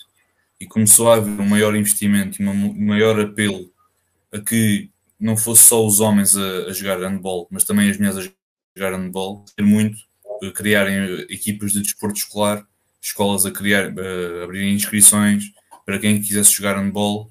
Também, por exemplo, no futsal há uns anos, parece que não, mas houve um grande crescimento no, no que foi o futsal uh, cá em Portugal ao longo de vários anos. Não, só, não, não estou a falar de há 4 ou 5, estou a falar de há muito, muitos mais. E começou a haver mais, mais equipas a serem criadas, de certo modo, a serem a serem constituídas para que possam realmente ter esses miúdos aí a jogar seja futsal. E depois também com a questão do desporto escolar, o interesse também aumentou. Uh, acho que é muito, poderá passar muito por aí, em primeiro lugar, a questão do desporto escolar, porque a que eu saiba, as escolas têm balizas de futsal, têm trampolins, têm aquelas coisas todas, mas também têm ali um cesto de basquete pelo meio. Uh, e acho que isso poderá, é algo que pode, pode ser colocado no, no pavilhão e fazer-se ali um género de desporto escolar e promover um bocado o desporto para com os para com os miúdos, para com as crianças. Uh, portanto, acho que nesse sentido é preciso primeiro haver um, um, trabalho de base, nesse caso, obviamente aqui neste caso o desporto escolar, para que o interesse cresça, porque uh, as, as, pessoas não entendem, mas é, por exemplo, os miúdos jogam, ganham o interesse, depois querem ir para outros locais e há um, uma, uma, quantidade enorme de clubes, que, uh, clubes na, na, região, na comunidade, que poderão ter basquetebol e que a partir daí poderão, poderão começar a praticar o basquete a sério. Uh, outra questão é, é, é, é por exemplo, uh, na Câmara Municipal de Lisboa, não estou aqui a fazer promoção ao, ao, trabalho deles, atenção, mas a Câmara Municipal de Lisboa, uma das coisas que tem feito ao longo destes, destes meses, assim um bocado deste ano e do último ano também, foi estar a, a criar e a construir, uh, a colocar assim campos de mini basquete ao longo de várias vários locais e várias localidades e vários conselhos dentro do, do Distrito de Lisboa. Uh, tens em Louros, tens acho que em Cascais, pá, tudo, em muitos locais tens, tens essa, essas questões que também de certo modo acaba por promover ainda mais o desporto em si. Portanto, acho que a resposta final é vai haver interesse, vai, mas acho que é, é a tal questão, é preciso haver condições e precisa haver uh, não só um trabalho de base de, de, cima, mas também um trabalho de base de baixo. Tem de ser um bocado no, quem está em cima de promover um bocado mais o interesse, mas também tem de partir de nós uh, cidadãos, também o, suscitar o, o maior interesse da, da, NBA. Sobre a questão de, por exemplo, o Queta, o Nemias Queta, poder ter uma carreira a Tim Duncan para poder puxar o interesse, epá, não, não, não, epá, isso não, não sei. Uh, não acho que não precisa de fazer assim uma carreira como um dos melhores de sempre para poder ter, ter chamariz, porque acho que é, o, é a confirmar-se dele entrar na NBA, é o primeiro português de sempre, portanto, isso para o bem ou para o mal, vai ter, vai ter um, mais, mais publicidade, mais promoção para o desporto. Uh, agora, é assim, vai ter no momento, agora se vai ter a médio e longo prazo, isso aí já não, já não sei dizer, mas acho que vai haver um pouco um, um crescer do interesse nessa, nesse sentido. E depois outra coisa, tinha que aparecer outros endemias aí, ou seja, não agora, mas daqui a uns anos. É um gajo que é capaz de ir para a NBA daqui a um meio dos anos. Tinha sempre que ver isso não eram Nemias, acabou a carreira e, é, e acabou. Isso é, sim. Sim, sim, sim. Mas depois sim, aqui sim, tem a coisa. Isso é algo. Mas isso é algo que faz parte do, do, do ciclo. Claro, tu, ah, tu sim, por exemplo, tu pandemias agora não significa que a 5, 10 anos não tenhas outro rapaz que também possa aparecer. Depende muito uh, do que seja o crescimento do jogador em si que suscite-lhe a ele o interesse de ir para uma universidade nos Estados Unidos ter uma bolsa e depois poder, a partir daí, desenvolver-se enquanto, enquanto homem, enquanto jogador, e depois, quem sabe, chegar à NBA. Isso é algo que, com ou sem Mias, é algo que pá, é, é, poderá acontecer naturalmente. Acho que sim, sim, sim. Mas eu, por exemplo, sou deste comentário do Rochinal que está aqui. A questão é consoante o rendimento do Queta, maior ou menor, o destaque do basquetebol terá. O problema é a mentalidade de esporte em Portugal. E é um bocado como falaste, é o de cima. Pá, eu, ok, é o de baixo de cima, mas eu vejo o de baixo, que somos nós, por exemplo, somos nós, jovens, que estamos interessados para a NBA, isso, que temos que ser nós a fazer o esforço. Somos nós que temos que fazer o esforço para divulgar isto. Fazer isto podcasts. Estou a falar nós, como outros podcasts que nós seguimos, uh, Bola ao Ar, Triplo Duplo, NBA, temos que ser nós. Os de cima, eu não vou falar muito, não é? Porque senão vai, vai uma rant. Os de cima têm que fazer exemplo. Pá, eu não queria, não queria falar mais. Era só isso que eu queria dizer tem que ser um bocado de cima, porque o de baixo já nota que existe isso, já se nota. Podcasts como nós estão a crescer, estão a ver mais, e isso, e, e nota-se com os espectadores, com, com subscritores, com o pessoal a fazer perguntas, mesmo no Twitter, nos Jogos Olímpicos, vejo muita malta interessada em desporto, não só do basquetebol, handball, surf, pá, tudo, tudo mesmo. Falta é o exemplo de cima, pá, eu, eu, fico, eu fico por aqui. Claro, uh, fica para ti uh, aqui uh, o que é que tu achas disto tudo, da, da questão. Eu acho que, por exemplo, nós estamos a ver agora um caso nos Jogos Olímpicos que vocês também devem ter acompanhado, que é o fenómeno do skate. Estamos a ver principalmente crianças a, a, a poder ir aos Jogos Olímpicos. Eu acho que isso também vai ajudar muito à modalidade.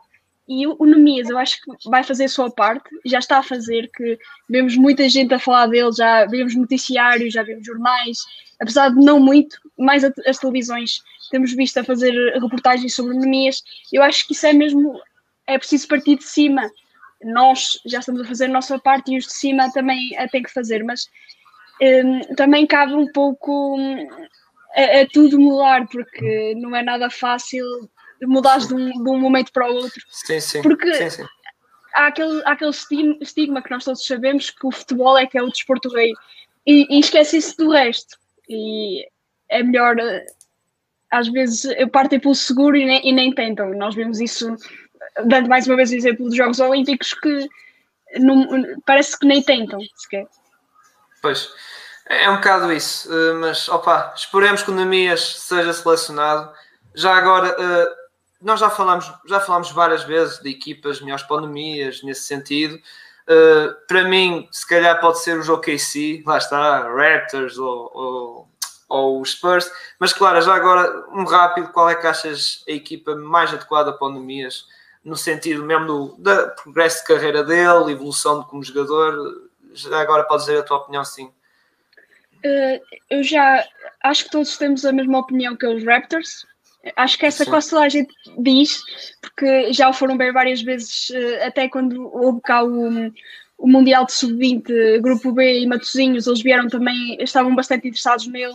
Uh, já foram bem vários jogos dele lá, Utah State e, eu acho que é, que é a equipa que parte na frente, mas isto, já sabemos que no draft não a equipa que parte na frente, é, é que pode e é que, e é que quer. Uh, mas uh, também, também gosto muito do, do Sacramento Kings. Como nós falámos, provavelmente vai sair eh, o, o Richard Holmes, o Hassan, Hassan Whiteside também não sei se, se não será descartável.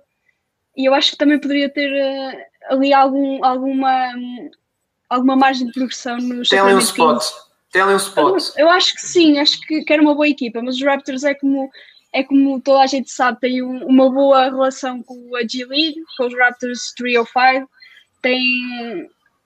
Tem o Nurse, eu Nick acho Nurse também. O Nick Nurse, exatamente, já, já, já, já promoveu jogadores como o Siakam, sim, sim. O, o, próprio... Muitos jogadores, uh, o Bambelit, e eu acho que era o, o, o local perfeito para a Onomia. Se, se fosse os Raptors, eu acho que todos ficávamos contentes. Qualquer equipa, já ficamos contentes, acho eu, mas sim, sim, sim, os Raptors ainda mais. Ok, e agora, outra vez para ti, já que estás com a mão na massa, não é? Uh, vamos falar dos teus Warriors. Regresso, Golden Dynasty, estás muito confiante. O que é que achas que os Golden States vão fazer na off-season? Que já estou farto de ver pessoal tipo como o Marcos, que mete camisolas nos Warriors em todos os jogadores que aparecem, em Lillard, em Ben Simmons, só falta, pôr no, só falta pôr no LeBron James. Uh, o que é que o que é que tu. Pronto, vamos dizer assim.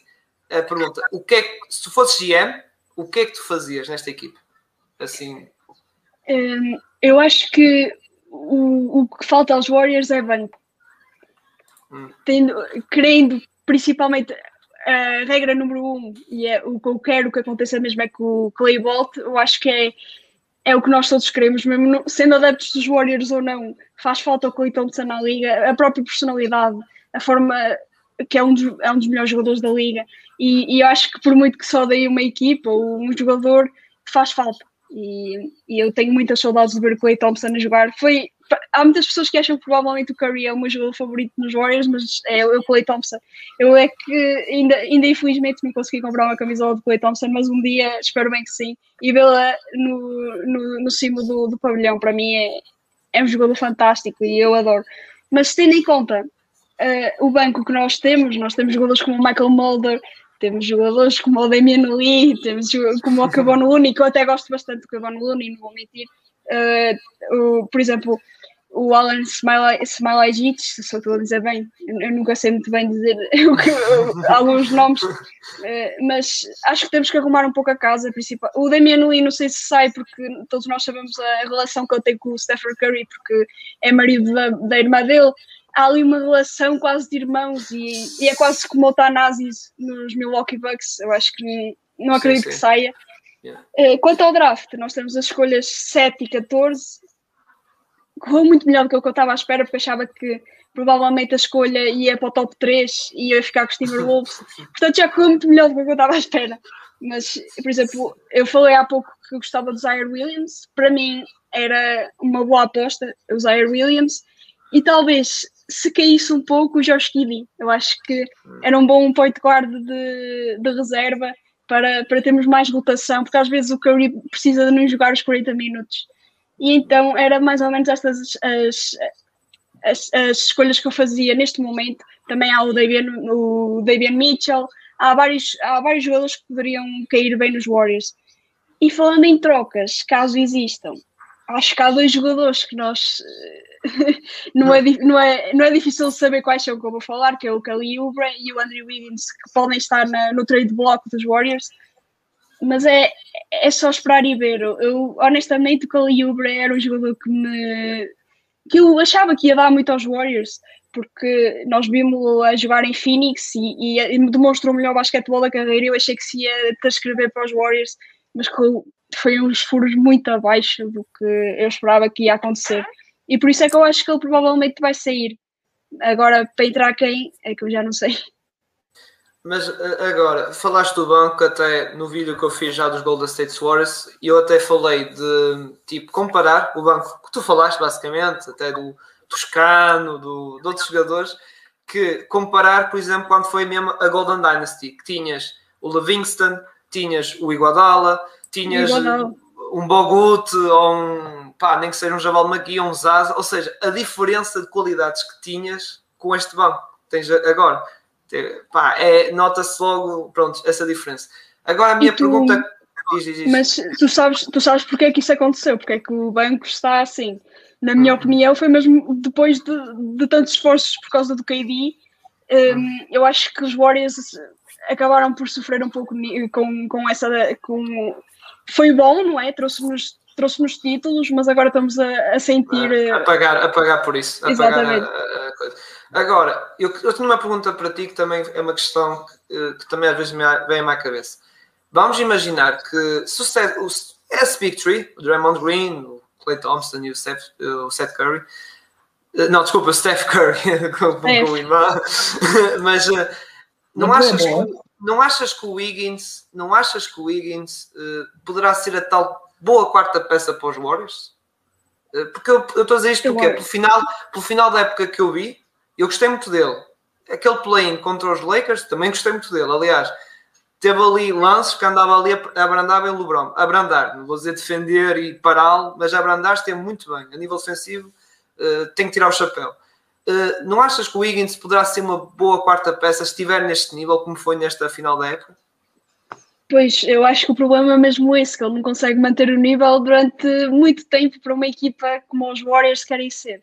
Eu acho que é esse o grande problema dele eu acho que o Wiggins foi primeira, o primeiro jogador que eu vi quando comecei a ver a NBA que, que, me diziam que ia ser o próximo LeBron. Eu, quando comecei a ver a liga, eu era, tinha 12 anos, 11, 12, diziam-me isso. E eu cresci um pouco a achar que ele ia ser muito melhor do que o que foi. Eu, eu acho que ele não fez as melhores escolhas da carreira e, e caiu numa equipa, não é? Os Cavaliers, ali naquela, naquele momento em que o LeBron saiu, meteram-lhe demasiada força nos ombros uh, e tudo estava a correr bem para ser o próximo LeBron e ele não conseguiu andar da perna para isso. Eu acho que foi esse o grande problema para ele. Que eu, eu, eu, eu adoro o Wiggins. Eu acho que ele não teve sorte nenhuma nas pessoas que o guiaram para, para ser uma estrela da NBA. Mesmo, é, esse, eu acho que ele precisa de, de, mais treino psicológico, na minha opinião. E depois que olham num franchise que, pá, sinceramente, os Timber, Timberwolves, pá, não, não coisa. E depois já havia sempre aquela questão, havia sempre aquela expectativa. Ah, é este ano que o Wiggins vai explodir, é este ano que o Wiggins vai explodir, e nunca vai acontecer. E é um bocado isso, é um bocado inconstante. Mas pronto, muita gente mete, lá trocas para, como falaste, um pacote, Kelly Oubre e Wiggins e, e Pigs por o Ben Simmons, que até para mim até resultava. Mas agora, a minha última questão, antes de passar para os meus colegas, se, se eles quiserem fazer mais questões, o Wiseman. Uh, tu achas que o Wiseman poderá ser, eh, não vou dizer assim, aquele center que vai entrar logo no 5 na próxima época? Se calhar vai ser o Luna, que até já fez a, fez a opção, ou seja, assinou a player option. Tu achas que depois será tipo um Lamel, ou seja, vai ficar no banco, vai começar a ganhar mais minutos, mais confiança, e depois o treinador uh, diz assim: Ok, pronto, agora merece ser titular, uh, saltas do banco, vais ser titular e assim, com isso, estás a ver, consegue ser o tal jogador que vocês previam, nós, vocês e toda a gente previa do Wiseman. Acreditas que isso pode acontecer com, com o Wiseman, o James Wiseman? Eu acho que os Warriors precisam de ir buscar um center mais maduro, com mais hum. tarimba da NBA para ensinar o Wiseman. Eu acho que fazia falta. E eu acho que é, falta muita matreirice no Wiseman, que também ainda é novo, não jogou muito na NCAA porque teve aqueles problemas todos com o Memphis, com o Penny Hardaway, porque diziam que metia dinheiro uh, por baixo da mesa, mas isso nunca vamos saber. Uh, mas ele sofreu muito com isso, na minha opinião. E, e nós vimos que o Wiseman, a, versão Wiseman na NBA, um, muitas vezes, quando encontrava pela frente um, um, jogador, um base principalmente mais baixo e com, com uns handles diferentes, diferenciados, como, era um caso de um Kyrie Irving, de um CP3, ele, ele não sabia o que havia de fazer. Eu acho que é isso que ele tem que melhorar muito isso, mas ele tem todo o potencial do mundo. Eu queria o James Wiseman nos Warriors, fiquei feliz e, e continuo a acreditar muito nele ficava muito triste se o trocassem porque dava a sensação que não acreditaram nada nele e que, não, e que deitaram a pique fora.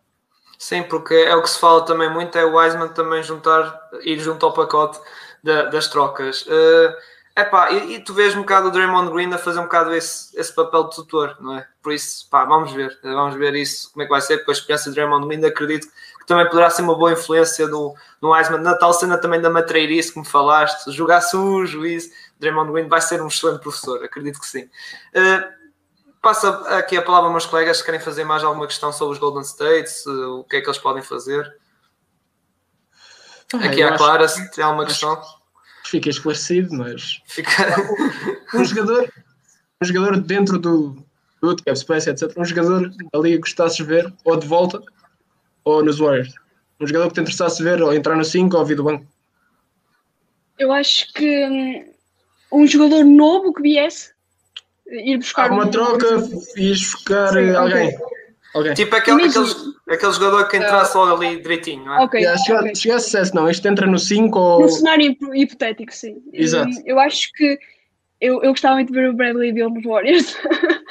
eu, eu, não sei, eu acho que poderia encaixar bem, por exemplo, tínhamos o, o Stephen Curry no, no a point guard o Bradley Beal shooting guard e o, o Clay Thompson Coia 3, exato.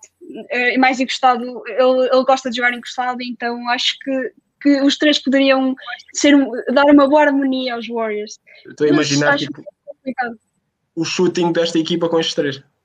Pois, exato. Então, Se já é, imagina. Devia ser incrível tipo, o scoring era, era saber quem é que marcava mais pontos, eram os Warriors ou os Nets? É que imagina. tipo, os quando. Na, na os Warriors não têm habituado é, é, ver, é ver chover. Pá, e ainda com estes três ia chover ainda mais. Pois, pois.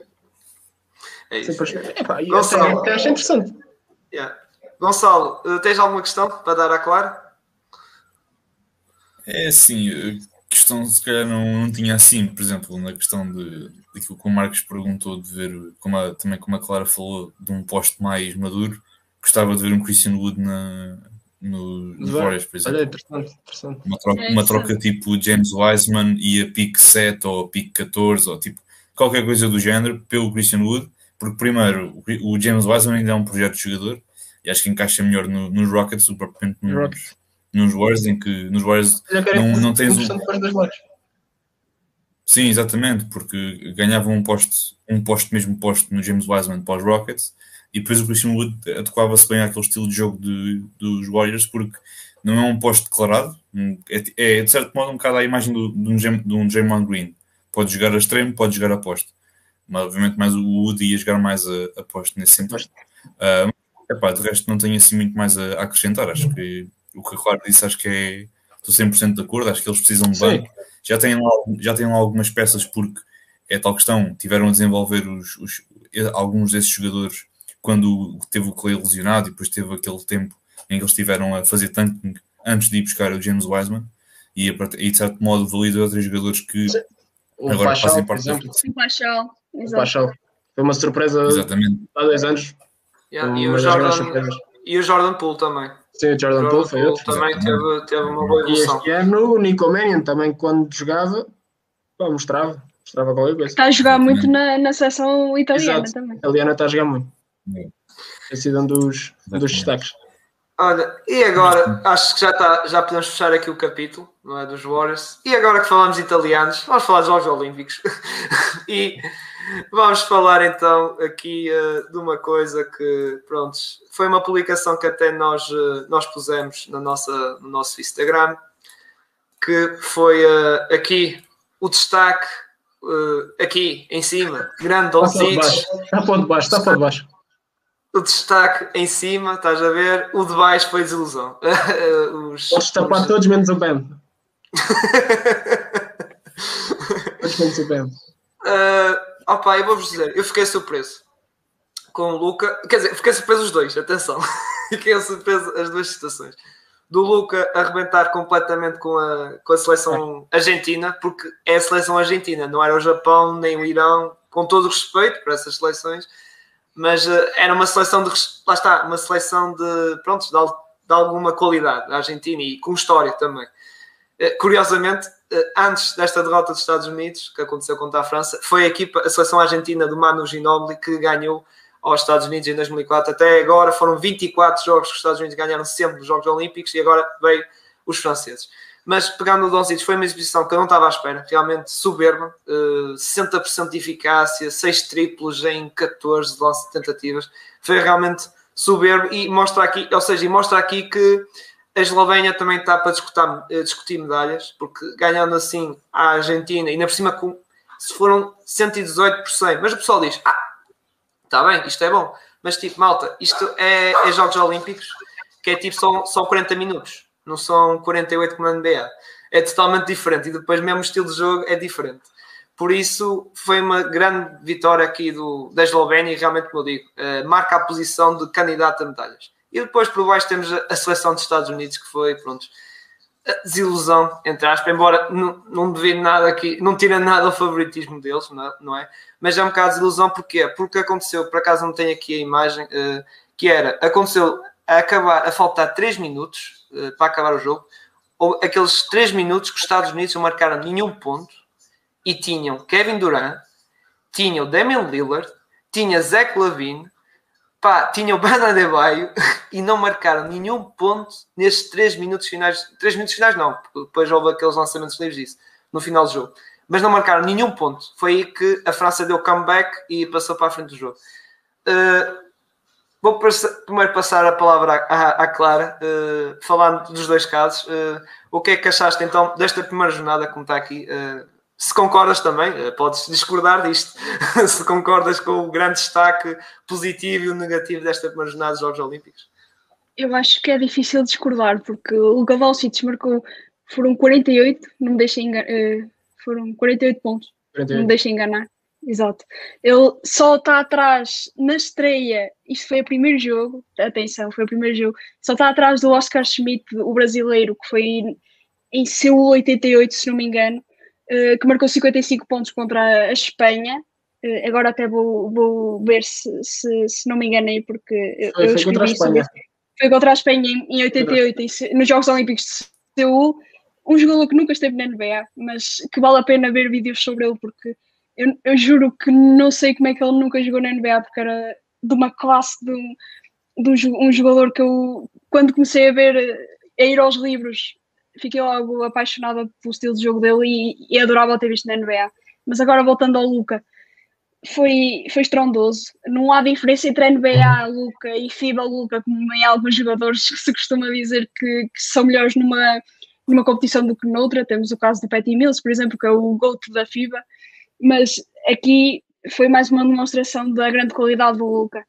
E sobre o eh, não há muito mais a dizer sobre ele, já, ele já ele, a exibição fala por ele. E, e, quando, quando um jogador nem, nem precisa, nem tem as palavras para escrever, é porque alguma coisa está a ir muito bem na carreira dele. Quanto aos Estados Unidos, eu vi o jogo todo e, e foi.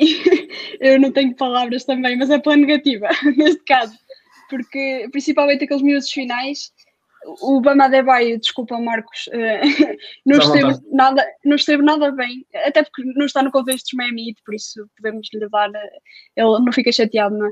Não, não, assim, eu gostava que ele tivesse a jogar pela Nigéria, não pelos Estados Unidos.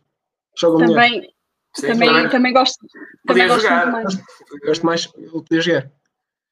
Mas com tantos bons jogadores, não há ali ninguém que ponha a mão naquilo, nem o próprio Greg Popovich, que sabemos que é um grande gestor de homens, ninguém está a conseguir perceber muito bem o que é que está, o que é que está a acontecer com os Estados Unidos. Eh, foi um festival de triplos falhados, o próprio. O único jogador que eu gostei de ver jogar foi o Drew Holiday, que vinha de uma viagem e de umas finais da NBA nas pernas, o que e a viagem, muito... E viagem Exato. não sei quantas horas, e ele basicamente aterrou, ou seja, festejou lá com o champanhe do PJ Tucker, não é?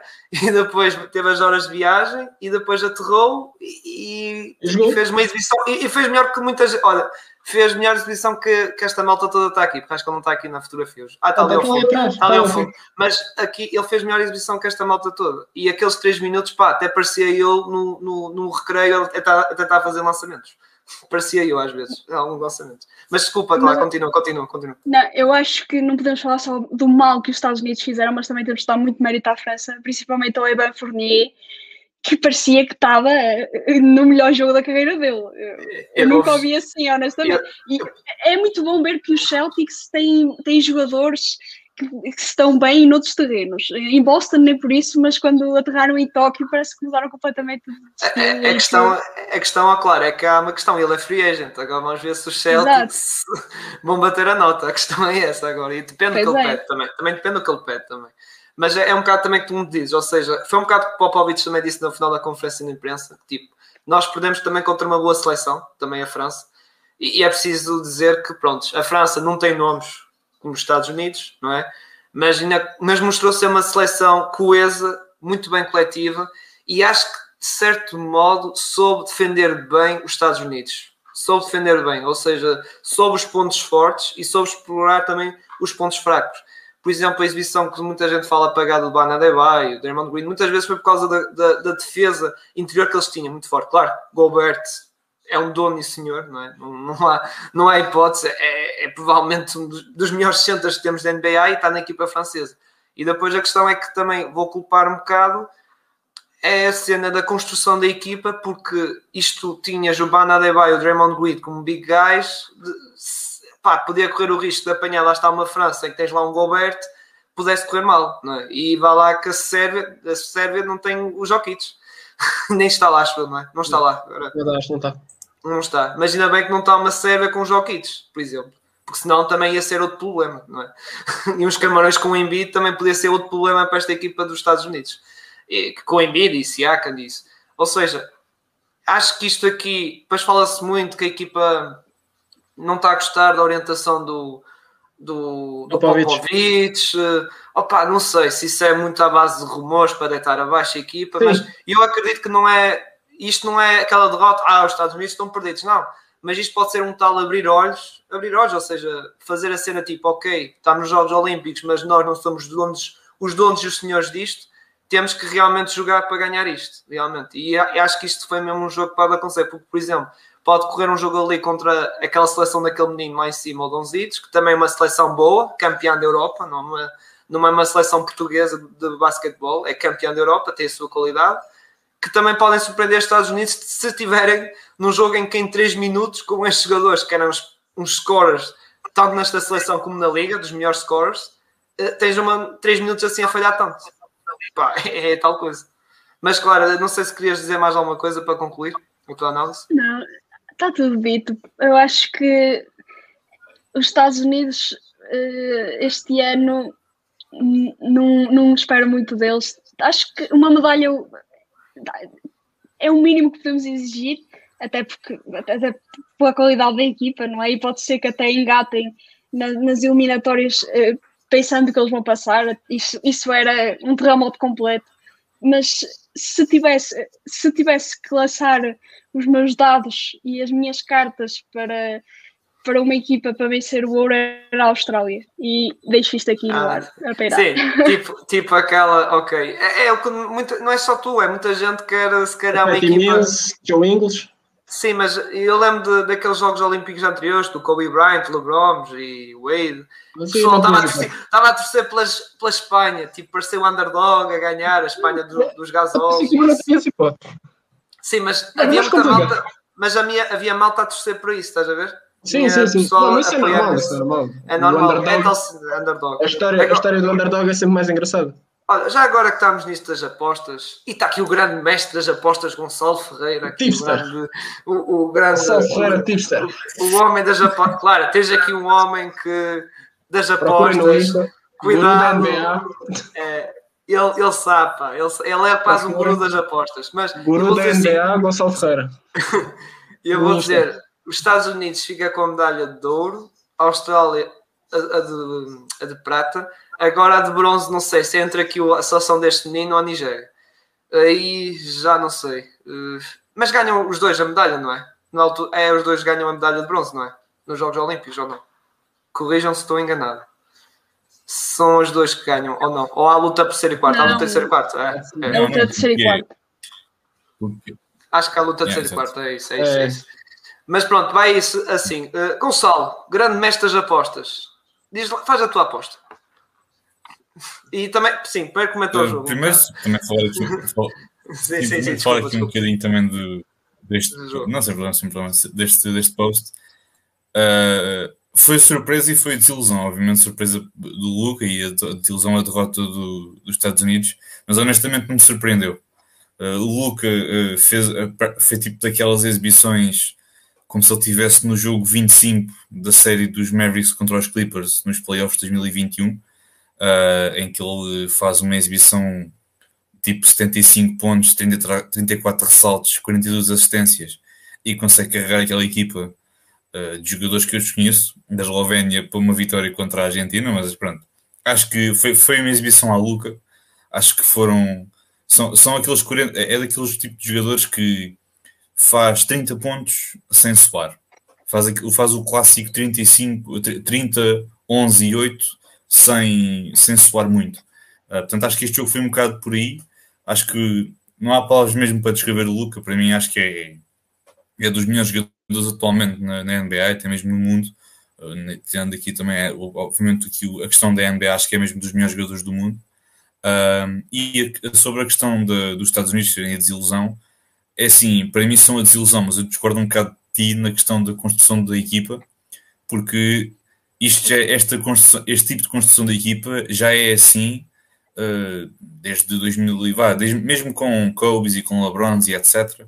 A construção da equipa já era assim, que é, levas os teus melhores jogadores da NBA, levas os teus melhores por posição dos americanos, vais para os Olímpicos, cada, epá, uma, uma vitória por 20 pontos é considerada uma derrota para os, para os americanos, porque para eles era para limpar aquilo tudo por 50 ou mais. Uh, portanto, acho que nesse sentido discordo um bocado de ti, mas é assim, mostra não só que esta equipa dos Estados Unidos pode ser derrotada, obviamente, mas também, como a Clara disse muito bem, é muito mérito para aquilo, para aquilo que foi a estratégia da, da França. Uh, o Evan Fournier teve muito bem, o Rudy Gobert, como tu disseste, e bem Cyril teve, teve, teve realmente muito, muito bem, muito, muito bem mesmo, defensivamente ali, a proteger o jogo interior. Uh, sobre a questão de ter os Draymond, Draymond Green e ter Bam Adebayo uh, ali como os jogadores mais, mais interiores, epá, acho que, tendo em conta o, o, o leque de jogadores que tens ali à tua disposição, acho que são os melhores naquele, naquele, naquele sentido, estarem a jogar na, naquele jogo e também para o resto dos Olímpicos, porque acho que eles vão, vão continuar os dois a jogar juntos. Um, epá, pois é, é tal situação, nós temos de entender que uh, eu teve um tweet na altura do, do Rob Perez no Twitter em que ele disse que os tempos de, dos, dos, dos Estados Unidos chegarem ali limparem aquilo tudo e levarem a medalha de sem, com uma perna às costas e com a avó a jogar a poste, eh, com a avó de um dos jogadores a jogar a poste, uh, esses tempos já, já, lá vão. Porque se a gente olhar, por exemplo, e é um, é um bom exemplo este que eu vou dar, se a gente fizer tipo uma equipa de, de, na NBA, da equipa dos Estados Unidos contra a equipa, contra a equipa do resto do mundo, tu na equipa do resto do mundo já tens um Gianni, já tens um Luca, Jokic, uh, já tens um, Embiid. o Embiid, tens Siakam, tens, tens toda uma série de jogadores que epá, são bons jogadores e comparados com alguns dos americanos acabam por ser melhores do que muitos dos americanos que se calhar são convocados uh, nesse sentido. E acho que isso também mostra aquilo que tem sido a globalização da NBA e do, do, da modalidade, neste caso norte-americana, ao longo dos anos. Acho que isso também prova que epá, os americanos são bons, mas a, a rapaziada do resto do, de outras nacionalidades também são bons. Uh, portanto, acho que nesse sentido, acho que é uma, uma prova de que se calhar aqueles tempos de, dos Estados Unidos a limpar, a, a, limpar isto tudo, se calhar, não digo que já lá vão, mas quer dizer, se calhar não, não vai ser assim tão fácil como eles pensavam. Uh, outra questão para mim é que tinhas no contar a equipa da Dream Team do, do Jordan, uh, Bird e Magic, e depois mais tarde a, Redeem Team com LeBrons e, e, e Kobe's e etc., é que havia ali realmente um, um comprometimento e um objetivo coletivo de vamos encarar isto de sério e vamos limpar isto tudo. Acho que isso para mim é que é o, é o que está a faltar. Uh, portanto, epá, acho que estes jogadores estão ali para entrar, entrar especialmente neste jogo, entrar um bocadinho com, uma, com aquela mentalidade de epá, isto está a ganho e quando entras com essa mentalidade é meio caminho andado para, para perder o jogo. Mas sobre as minhas previsões, eu já tinha dito na altura, no, já no episódio de Santo Henrique com o Rui Silva, do 24 segundos, uh, quando estávamos a falar assim um bocadinho da questão de, na altura das ausências de, de alguns jogadores do, dos Estados Unidos, do, relativamente ao, às questões do protocolo e Covid, etc. Um, eu já, já tinha dito, eu acho que a Eslovénia vai levar a medalha de ouro. Uh, e depois o resto não consigo fazer nenhuma previsão. Acho que vai mesmo ser o Luca a carregar aquela equipa às costas. Também destaque para um jogador do, da Eslovénia que também fez um belo jogo. Não só o Luca, mas também houve um outro jogo. Também, um jogador também fez ali um, um bocado um papel daquilo que, eu, aquilo que o Porzingis podia fazer no, nos Mavericks. Acho que ele também teve muito bem nesse sentido. Também destaque para ele. Não sei o nome dele, mas ele fez, realmente fez uma, uma boa exibição. Uh, mas acho que sim, acho que é, que é a Eslovénia uh, a levar a, a medalha de ouro. Uh, epá, contra quem? Epá, não sei, se calhar contra os Estados Unidos, porque não sei, só, epá, porque acho que é o mais provável que vá acontecer. Mas também é tal questão: tens, a, tens uma Espanha, tens uma França, tens uma Nigéria, a Austrália, como a Clara disse, consigo ver uma Austrália com medalha de bronze, por exemplo, ou com uma medalha de prata, sei lá, a surpreender de todos e a ganhar aos Estados Unidos ali num jogo super renhido. Uh, mas acho que é um bocado. Eu já tinha dito na, na altura a minha previsão e estou. Mando aqui para lá um, uma Eslovénia levar a medalha de ouro. E agora que falas nisso, e agora fiquei. Às vezes, alguma vez também fiquei a pensar: se houvesse uma seleção da Jugoslávia Imagina, tipo, a Eslovénia, Croácia, Sérvia, Montenegro. Imaginem Jokic, Vucevic, Donzic, Dragic, os, o Bogdanovic, o tal de, do Utah Jazz, o tal que agora está no, nos Atlanta Hawks. Já viram uma seleção que seria? Ui! Ui! E então, também era outra seleção que era tipo Oceania, que era Austrália, mas tinha Austrália que era o Ben Simmons, não é?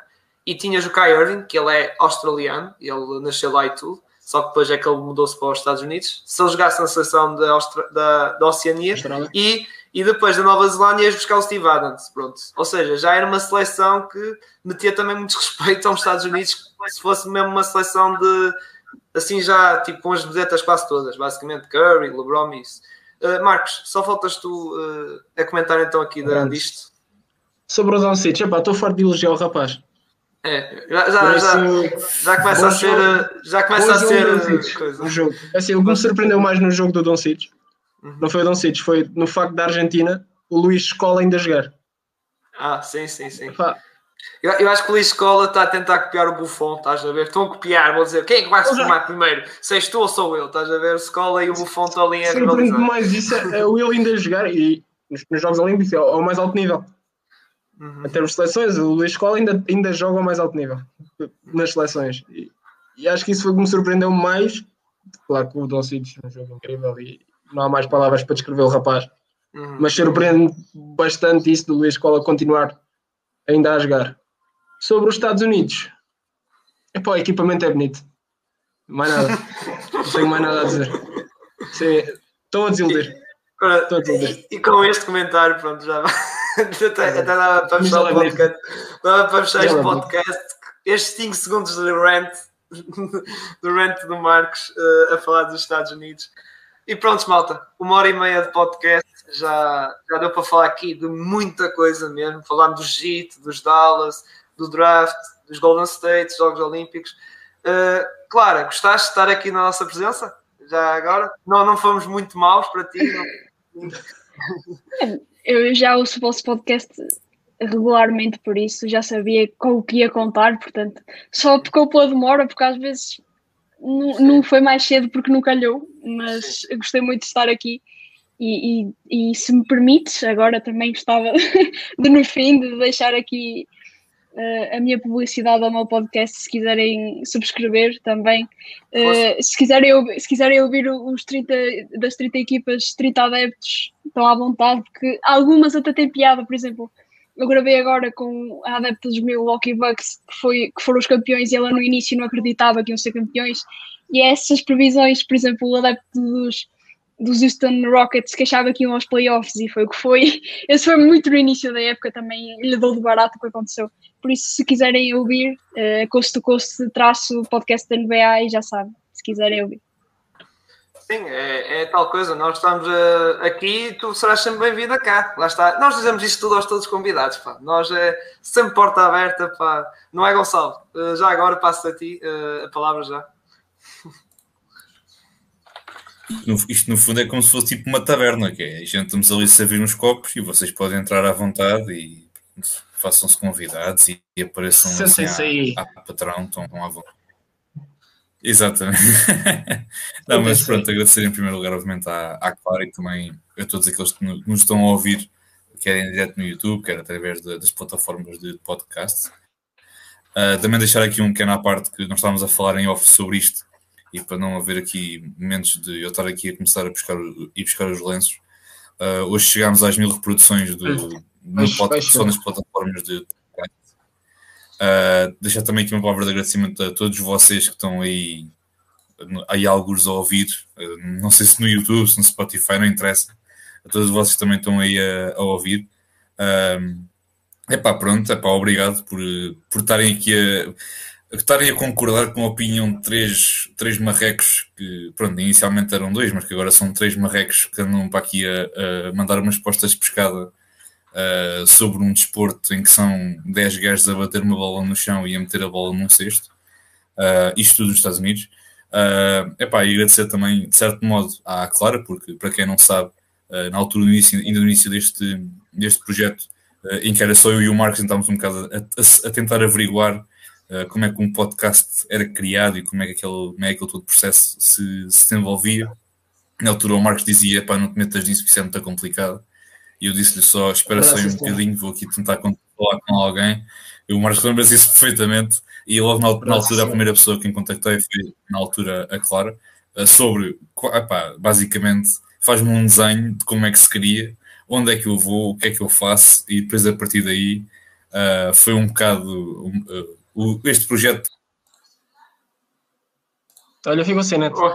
Olha, foi abaixo, pá. É pá, agora que ela vai mencionar tanto. Pá. Mas pronto, pronto, eu posso, posso continuar, posso continuar por ele. Podes, podes, podes continuar foi, por foi ele. Foi ele que falou contigo, claro, mas foi, foi para mim e por ele e agradecemos-te imenso por nos teres ajudado.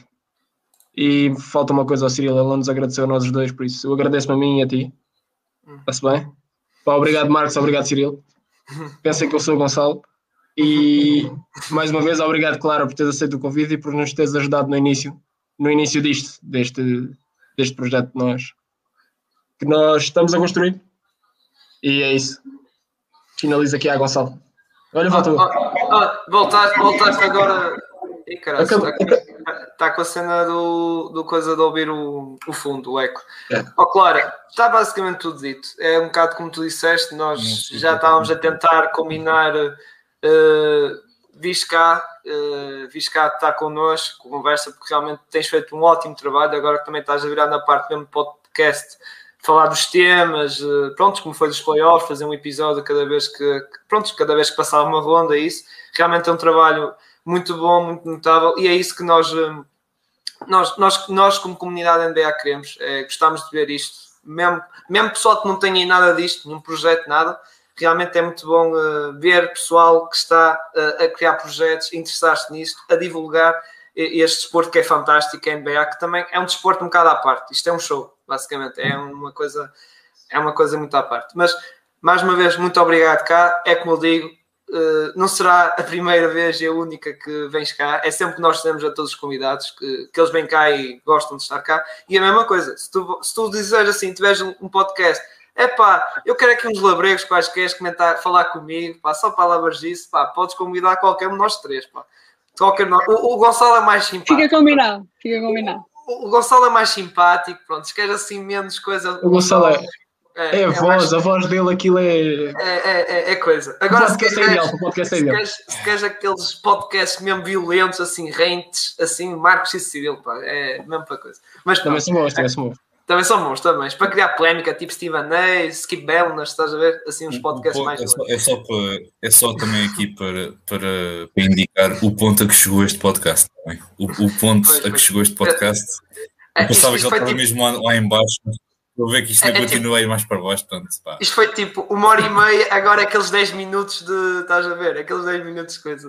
Mas pronto, mais uma vez obrigado. eh, e agora despedir aqui à malta que nos. E agradecer à malta que nos assistiu, que fez aqui também. eh, no caso foi o Rochinol, fez aqui questões. Muito obrigado. Como sabem, podem sempre fazer por mensagens no Instagram, no Twitter. Estamos. Nós agradecemos. Nós queremos isso responder qualquer, equi- qualquer tipo de equipa, das 30 equipas da NBA. Nós não somos esquisitos nesse sentido. Por isso, fiquem à, eh, à vontade para fazer qualquer tipo de questões. Eh, esperemos então para uma próxima vez e esperemos que na próxima vez Nemias com, uma, com, umas, com o bonezinho da, da NBA, com uma equipa, como diz a Clara, qualquer uma, que já é uma grande vitória. E até uma próxima. Fiquem bem, grande abraço.